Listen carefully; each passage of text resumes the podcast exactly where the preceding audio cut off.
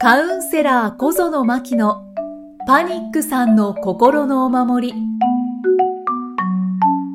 こんにちは、心理カウンセラーの小園真希です。こんにちは、生きみえです。真希さん、今回もよろしくお願いします。はい、よろしくお願いします。さてさて、今回はどんなお話をしてくれますか？はい。えーと、これもよくね、ご相談いただく話で、はい。休みたいけど休み方がわからないとかね。ねはい。休んでる。るのに疲れが取れないとか、そのなんか、休むっていうことに関していろいろご相談を受けることも多かったりするので、ちょっと休むっていうテーマにね、今日はお話、今回はね、お話しさせてもらいたいなって考えてますす。うん。そっか、休むうん。の仕方がわからない。うん。ねそれは真希さんもそうでしたか？なんかね、休んでも、例えばお家で、こう、一人でね、いて、ソファーにね、ぐでーっとなってもいいのに、ずっと力が入ってるっていうようなね、ななんか、緊張感があって、結局、一人で一日中、ゴロゴロして、ね、過ごしたのに、なんか疲れが取れなかったりとか、そういう感じで休、そういう意味でなんか休むって本当はどうやったらいいんだろうって考えたことはありました。うん。あとは、ね、単純に会社を休むことができなくて、ね、人の目が気になって休むことができないっていう時期もあったし、はいなんかいろんな休むってことにまつわって、うん、考えたり悩んだりしたなっていうのは、うん、今思い返しても何個か、なんか、うん、ありますね、時期的にも。なんかいつも緊張状態ってことですか？そうなんですよね。うん家に誰もいないのに、なんか人の目を気にしてるんですよね。でも実際は、だから小さい時に、例えばお母さんだったり、先生だったり、いろんなね、大人の人だったりに教わ、ね、おしつけとかね、教わったりとかしたことで、なんかもっとちゃんとしなさい、みたいなのが、ずっとただただ頭に残ってたり、うんそれがた勝手にね、無意識だけど自分で握りしめたりして、あれ、この時間帯本当は休んでいいの？こんな真っ昼間に一人でゴロゴロしていいの？みたいなね。それは、それはありますね。うん。そうですね。うん私も母親が、はい。まあずっと忙しく、今もなんですけど、うんうんはい。忙しくしている人で、うんうん。で、うちの実家がまあ自営業なので、ああ、そうなんですね。常にやっぱり動いている、うんで、忙しい母っていうのをずっと見てきたので、で、私も結果今個人事業主で働いていて、うんそれを考えると、まあ休むってどうするのっていうところまではいかないですけど、うんなんか休んでいいのとは思いますね。ですよね。なんはか罪悪感的なね。そうですねなんかこ。の時間みんな一生懸命やってるのに私一人だけこんな楽しちゃってっていう。はい。なんか本当にお昼からビール飲んでいいのみたいな。そうそうそう。でも全然気にしない人ももちろんいるじゃないですか。はい、はい。ラッキーっていう？うん、うん。ああ、今日自分だけ休み、ラッキーっていう？そうですね。最高じゃんっていう。そう。うんその感じではない側の、だから反対側の人が私のところに多分、ね、そうやってこう休むってどうしたらいいのってご相談来るのは、きっとまた私もね、そうやってずっとかつて休めなかった人だからだとは思うんですけど、はいね、その罪悪感っていうのに関しては、やっぱさっき言ったみたいに、そのちっちゃい時にこうね、いろいろな刷り込みがあって、うんで、その法律、その刷り込み、そのなんか言われたことを、今も採用しちゃっているのを気づいてあげればいいんですよね。ああ、気づく。うんうん。ね、いつもポイントになる気づくなんですけど、うんあれもう、そっか、私大人になってて、もうだいぶその法律、ね、その、ね、おお母さんのしつけ、ね、いろんな先生のしつけ、ね、そういった、ね、言われたことはもう今いらないんだなって気づいてあげれば、ポイッとね、うん、うん。捨ててあげればいいんですよね。そうですよね。うんそこに関しては。だからそれを何回か何回か繰り返してあげて、よっしゃ、今日もちょっと昼間誰もな誰もいないところで一人で休むぞって もう一回やってあげる。はい。で、またそこでちょっと緊張してるかなまたちょっと誰かの目気にしてるかなと思ったら、あ、また誰かの昔のね、ちっちゃい時の法律を私採用しちゃってるのかもしれないなって、また気づいてあげて、またポイッとしてあげるっていうのをやって言ってあげる、うんうん、そうすると罪悪感の方に関しては結構抜けていきやすいし、はい。で、いつの間にかこう体が楽になって、そのまま本当にぐでっとうんリラックス、本当の意味での、ああ、やっと肩の力が抜けたっていう感じにもなっていくと思う。ううんん。人の目が気になるっていうのも同じことですか？人の目が気になる人って結局、えっと、まあ、根っこのね部分で言えばお母さんの目が気になっているんですけど、はい。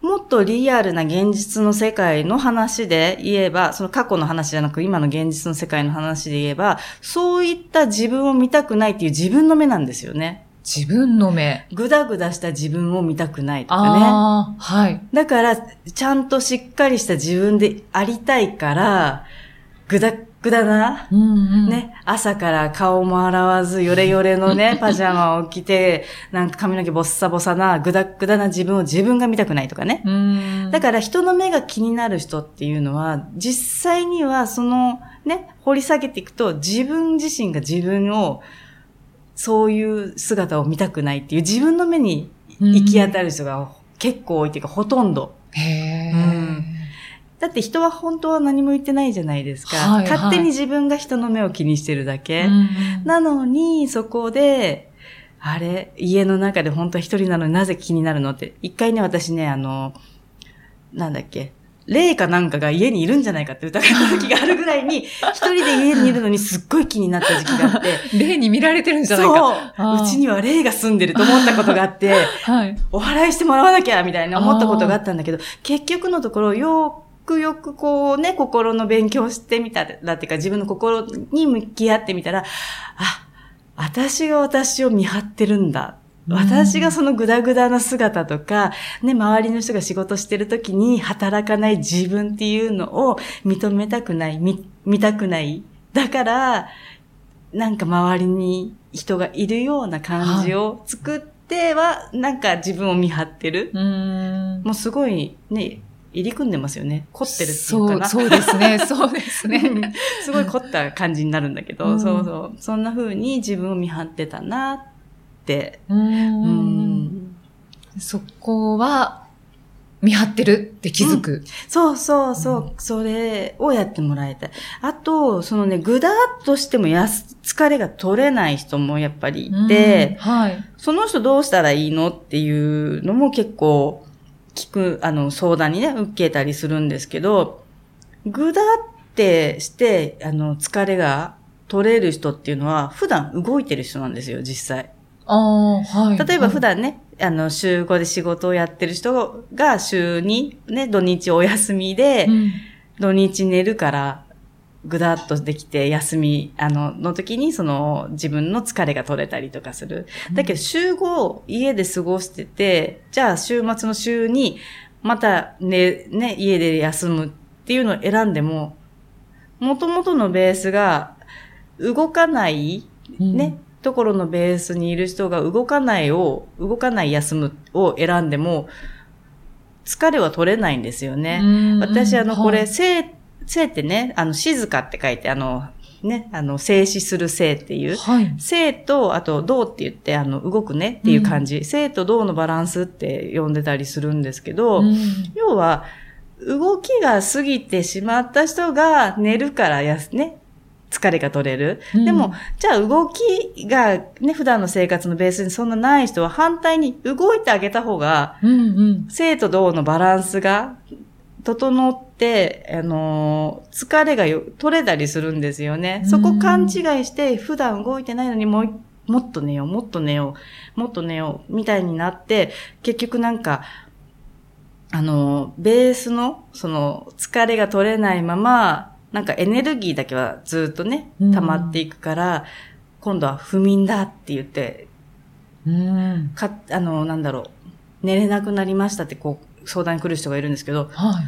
要は動かないのずっと続けてるから、エネルギーが溜まって、寝るまでもなくなるっていう人もうん。中には結構いて、だからそういう時は、性を自分はね、普段多くしてるのかな、動の方を、動作の方を多くしてるのかなって、ちょっとね、自分に、こう、問いかけてあげて、うん。あ、いつも結構性の方を、ね、あの、動かない方をしてるなっていう生活だなって思ったら、もう本当ね、あの、どこに行くでもいいし、家の中で歩き回るでも何でもいいんだけれども、うんうんなんか動作を、はい、はい。を入れてあげる。うんで、動の方がすごく多いなっていう生活をしてる人は、性の方、休む、本当に寝るとかっていうのを取り入れてあげる。うんなんか何でもやっぱバランスってすごく大事で、なんか休んでる人が寝るから余計寝れないみたいにね、なんか別の方向に行っちゃうので、ちょっとそこのバランス、そうですね悪循環になっちゃいそうますよなんですよ。ね。うん。だから、ね、寝れないわけじゃなくて、たまたま性の中に性を取り入れすぎて、うんうんエネルギーが溜まりすぎて、みたいなうんうんうん感じだったりするから、うんそこをね、ちょっと覚えておいてもらえればなって。それで不眠症になって、ね、またお薬飲んでってなるとすごくもったいないですね。なんか休むって言葉だけで聞くと、本当に家で寝るとか、ゆっくりリラックスみたいに思いがちなんですよね。なんかイメージあるじゃないですか、そういう。あります、あります。うんだから、それをこうね、取り入れなきゃって思うんだけど、でも休むってやっぱいろいろあるから、その動く休むも必ず、ね、バランスの中ではあって、体のバランスの中ではあって、なんか帰って、その性をやってる人は本当に外に出始めると、何でもいいですけど、散歩でもお買い物でも何でもいいけど、そういうのでやり始めると、バランスが整ってくるから、うん。そういう休み方も取り入れてほしいなって。うん。なるほど、どれに当てはまったか、うんね、自分に問いかけてみていただいて、うんね休みっていうものを取り入れて。もらいたいですね。はい。はいうん。ありがとうございます。はい。いえ、ありがとうございました。さあ、それではですね、あの、聞くお守り、はい。これ、私聞かせていただいたんですが、ありがとうございます。いやー、なんか癒されました。ありがとうございます。まあ、私は、あの、パニックにはなったことがなくて、その飛行機に乗るのが怖いとか、うん新幹線に乗るのが怖いっていうことはないんですけど、はい。なんか聞いてるだけでやっぱり落ち着く、ありがとうございます。マキさんのうんお声と、はいあと、マリンバの音色と、うんマリンバは好きのまみさんがうん演奏されていて、うん。で、エンディングは、ラーコさんが歌っていらっしゃって、ラーコさんの歌、作曲、野村ルミさんの作詞うん。っていうので、そのコラボレーションが本当に癒しにもつながるなって思いました。いいですよね。なんか、あの流れが。はい。ねはい。って自分で作ってて思っちゃったんです。なんか、本当にだから自分で作ってて、自分で喋ってる声を聞いて、最後のね、歌が入ってうんのあの流れいいなーってね、自分にね、惚れ惚れしちゃうんじゃないかっていうぐらいね、うわ、いいわーってね、いい出来だわ。そう思っちゃうんですよ。だから私もね、電車に乗るとき聞いたりうんして、うわ、いいわ、今日も落ち着くって、自分でやったりするんねです。そう、だからいつも聞いてますっていう方もいらっしゃいますし、本当にお守りとして、うんその、何かがあった時に聞いていますっていう感想などなどうん届いているので、えっ、と、ちょっといくつかご紹介させていただきます。はい。はい。えー、ヤマピーさんからいただきました。はい。ありがとうございます。あのヤマピーではないと思うんですけ ですかね。ど、ヤマピーさん。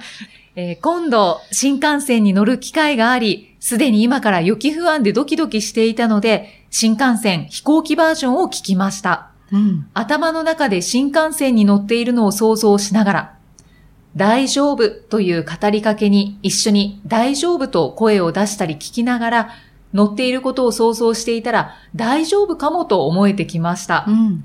マリンバのバックミュージックが高まる気持ちを落ち着かせてくれて、私の鼓動も落ち着いてきました。エンディングの曲も一度聴いただけでフレーズも覚えて一緒に歌ってました。